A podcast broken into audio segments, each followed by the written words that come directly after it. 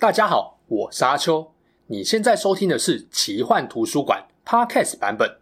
如果你想要观看有搭配精美图片与文字的影片，欢迎到 YouTube 上搜寻奇幻图书馆，诚挚邀请你订阅我们的频道哦。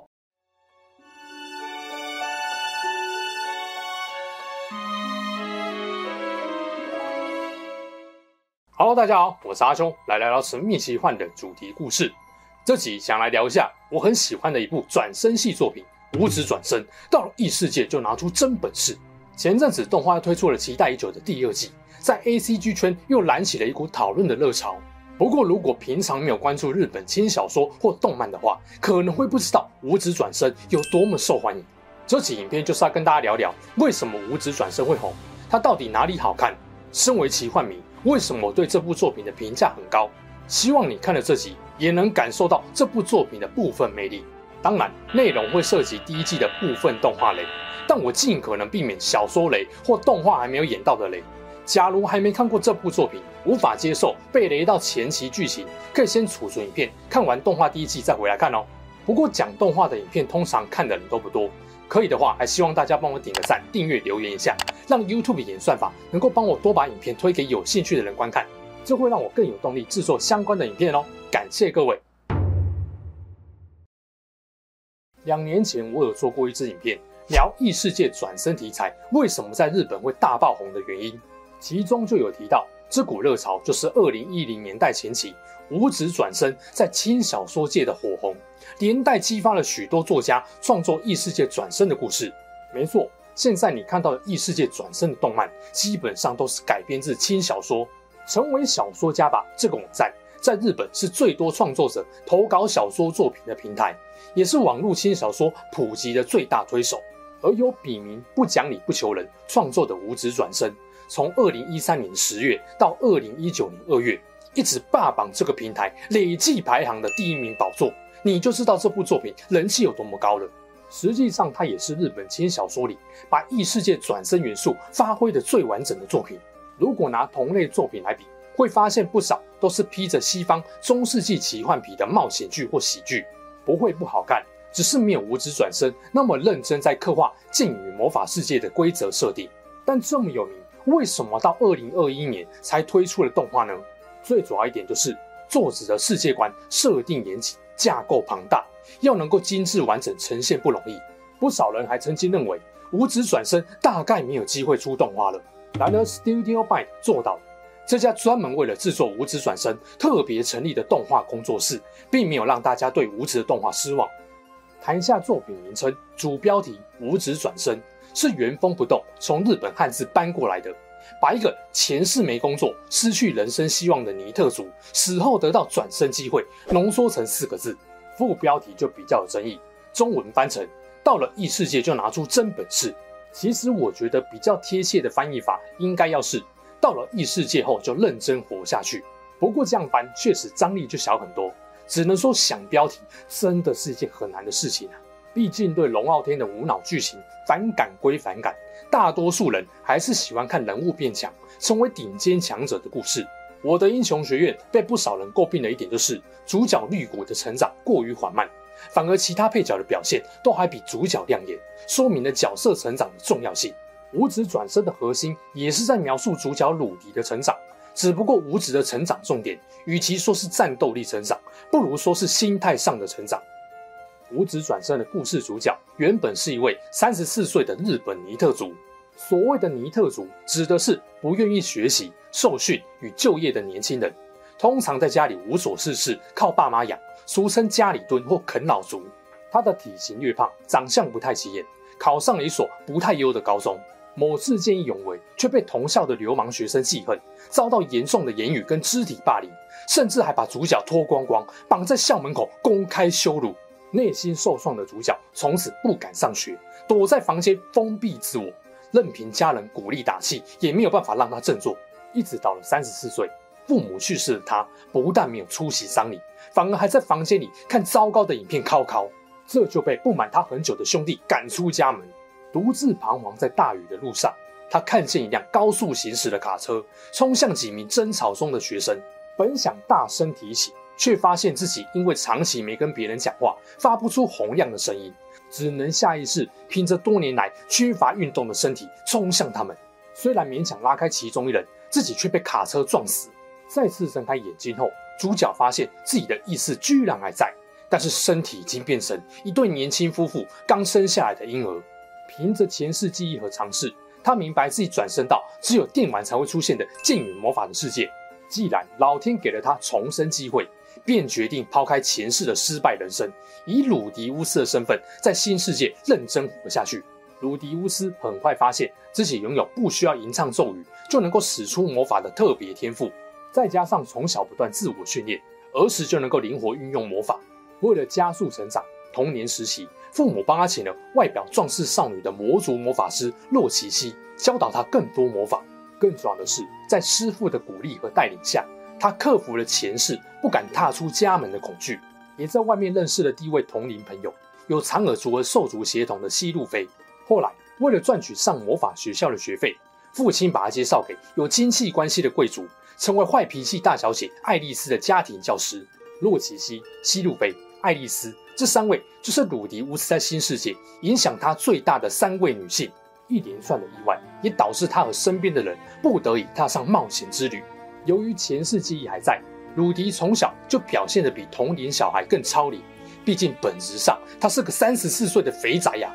不过因为欠缺正规社会化，导致许多行动跟决定。都是仰赖以前打电动所获得的资讯，例如说用小黄油的好男人沟通技巧，成功安慰了受挫者的魔法家庭教师。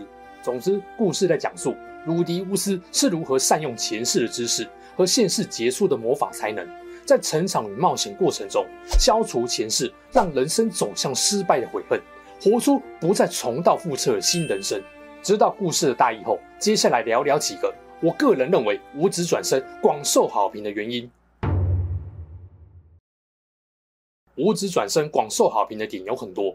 对于一个奇幻作品来说，我认为无职成功的一个点在于，作者很认真设定自己的剑与魔法世界观——六面世界。这个世界原本是一个像骰子形状的正立方体，有六个面。不过神话时代发生了某件大事，让其他五个面消失了，目前只剩下一个平面。详细的政治跟地理设定不是本集重点，就不赘述。不过我也要坦白说，严谨的剑与魔法设定，并不是故事好看、引发热烈回响的必要条件。大部分的读者观众都不是什么哈扣奇幻迷，所以设定严谨详尽，充其量只能说是锦上添花。那为什么要特别提呢？因为不少异世界转生作品，比较像是把现实世界换了一张更五花八门的外皮，本质上没有太多改变。许多设定只是为了凸显跟原本的世界不同，或是为了往后剧情铺陈而服务，又或者是单纯想让读者观众觉得哇，剑技好帅，魔法好缤纷好强大，诶，这个怪物好丑好恶心哦，等等。然而无职转身，作者心中已经先构思出规则明确的世界观，就不太容易出现吃素的状况。这部分想了解更多，可以参考美国奇幻作家山神的三大定律。之前也介绍过他的畅销小说《迷雾之子》，是一位熟稔奇幻世界观要怎么设定才会好看的大师。三神说过，魔法不能做的事情，要比魔法能够做到的事情更有趣。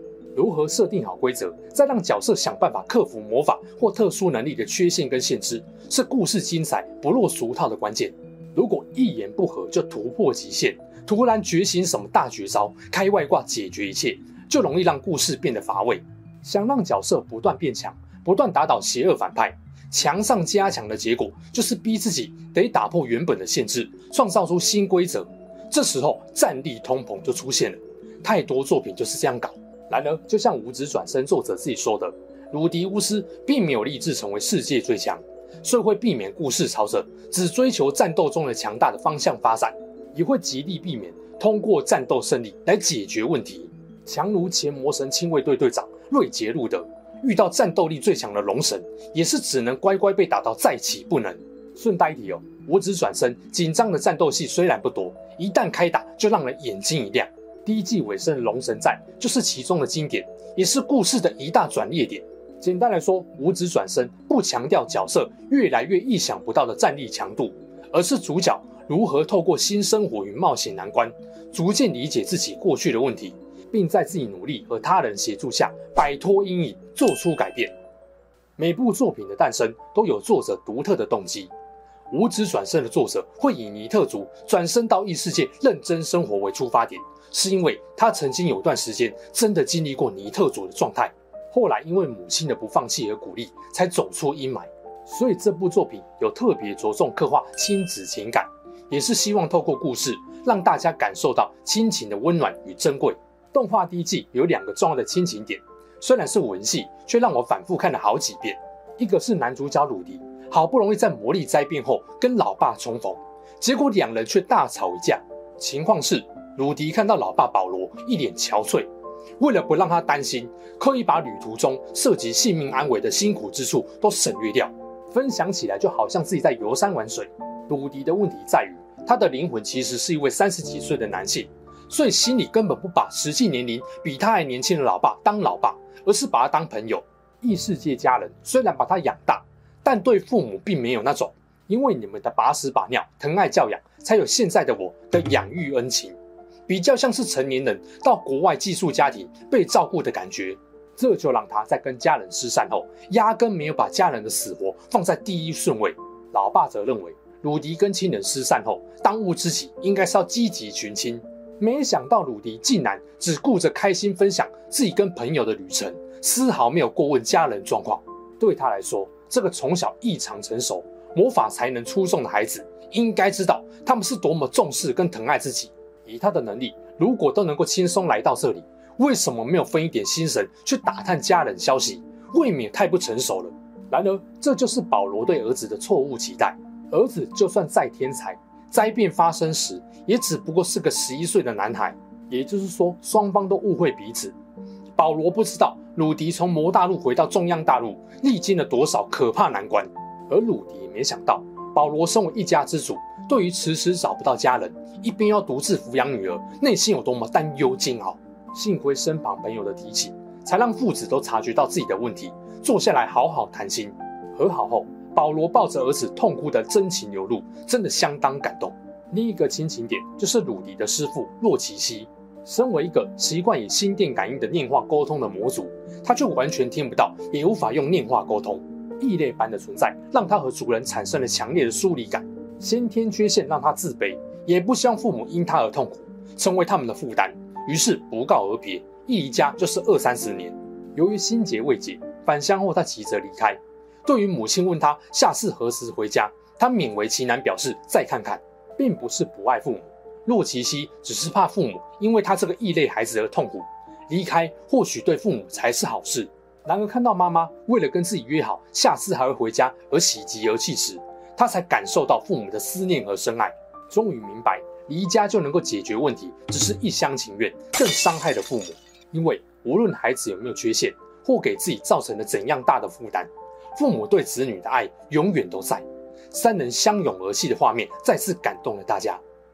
无职转身还有个特点，有好好描写不同角色的日常相处点滴，让异世界不只有打怪探索冒险，更有理解两个世界的差异跟异世界生活体验的奇幻感。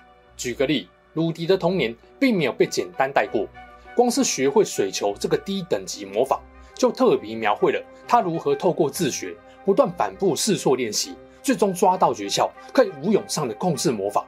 虽然只是个日常小进步跟小成长，但因为有仔细花篇幅描写人物的心境跟言行举止，更容易感受到剑与魔法世界跟现实世界的差异。毕竟不少异世界作品是直接把地球的价值观套用到另外一个世界，预设读者观众早就知道某些常识。虽然还是有魔法、剑技、多元种族、特殊职业或道具，但观众就不会有这个世界好不一样。好想亲自到那里探索看看的奇幻史诗感，顶多就是啊，这个角色好香好帅哦，这个东西好神奇哦。如果能够在现实生活中出现的话就好了。简单来说就是不会有想要真的到那个世界生活看看的感觉。五指转身就有做到这点。鲁迪的好色属性，这点比较争议。不过鲁迪的好色，我认为是无职转身有趣好看的亮点。不能接受的人认为鲁迪实在太恶男了。偏偏这种会闻胖子，把胖子套在脸上，甚至还去舔的家伙，竟然是故事男主角。主角就算不是完人，也不该有这种重大人品缺陷吧？很多作品会直接把变态桥段删掉，或用比较搞笑的形式让大家知道这只是个笑点。然而无职转身把鲁迪的好色时不时用心里话或行动表现出来，会让观众感受到角色不是只有一个面相，比较像是一个活生生的人。毕竟鲁迪的前世就是一个喜欢看色片、玩黄油的肥宅，这个灵魂也没有消失嘛。如果转身后丝毫没有表现出来，也蛮不切实际的。可鲁迪虽然好色，该正经认真以对的地方也从来没少过，甚至他的好色属性也在冒险中起过正向的效果。例如安慰龙神战之后惊魂未定的爱丽丝，让他不要为自己过度担心。另外，鲁迪小时候从师傅那边偷来的胖子。也从单纯的变态战利品，慢慢和对师傅的尊敬、感恩结合，升华成能够带给自己力量的珍贵事物。换作是别人，大概很难接受。但因为我们明白，好色只是鲁迪的其中一个面相，所以可以理解，甚至接受。人没有绝对的善恶，这也是五指转身的一大优点，不会只彰显角色的正面特质。好比他老爸保罗是个管不住小头的混蛋渣男。却也是一个英勇善战的超强剑士，拼死保卫家人安全，也毫无犹豫跟怨言。而嘴脸丑陋、无耻敲诈威胁鲁迪的马头人，没想到竟然是他恩师洛奇西，曾经的冒险队友兼心魔开导者。以往作品容易淡化缺点，凸显优点，无职则是不吝彰显缺陷，但也没有放弃对优点的刻画。没有谁是真正的善人或恶人，只有因为立场不同而对立或合作。以上大概就是我认为无职转生为什么这么红、这么好看的几个原因。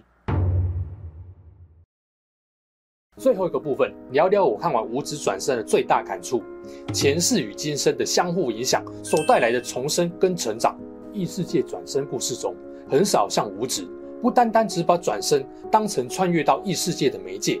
虽然到了异世界，多半会发展出跟前世完全不同的生命体验，但蛮多情况是。主角转身后，很快适应的异世界，顶着前世先进的知识，在剑与魔法世界横行。然而鲁迪没有因为在现世过得更好，前世的糟糕一切就烟消云散。看到现世有人被欺负、被霸凌，他会联想到前世的自己。如果当时候有人站出来拉我一把，也许我会不一样。二话不说的去帮助弱势，在魔法学校站立登顶。鲁迪也不是没想过要得意忘形。但他却会想到上辈子仗势欺人的恶霸，会不会就是这种心态呢？从而告诉自己要收敛、低调、谦虚。也有遭遇重大挫折后，躺在床上沮丧耍废，回想起前世的自己，就跟现在一样有感而发。哼，人果然不会轻易改变的。我也不想变得现在这副废人模样。周遭的人主动对我伸出援手，结果我却悉数拒绝了。谁会在意我想帮一个废人啊？大家肯定都是想笑话我。要跟前世一样自我放弃很简单，什么都无所谓，都不要做就好了。然而，他也已经不是前世的他了。前世想做却没办法做到的事情，这次说不定可以做到了。不能浪费珍贵的重生机会。而现世许多人事物都让他时刻自我提醒，自己已经不是过去那个废物人渣了。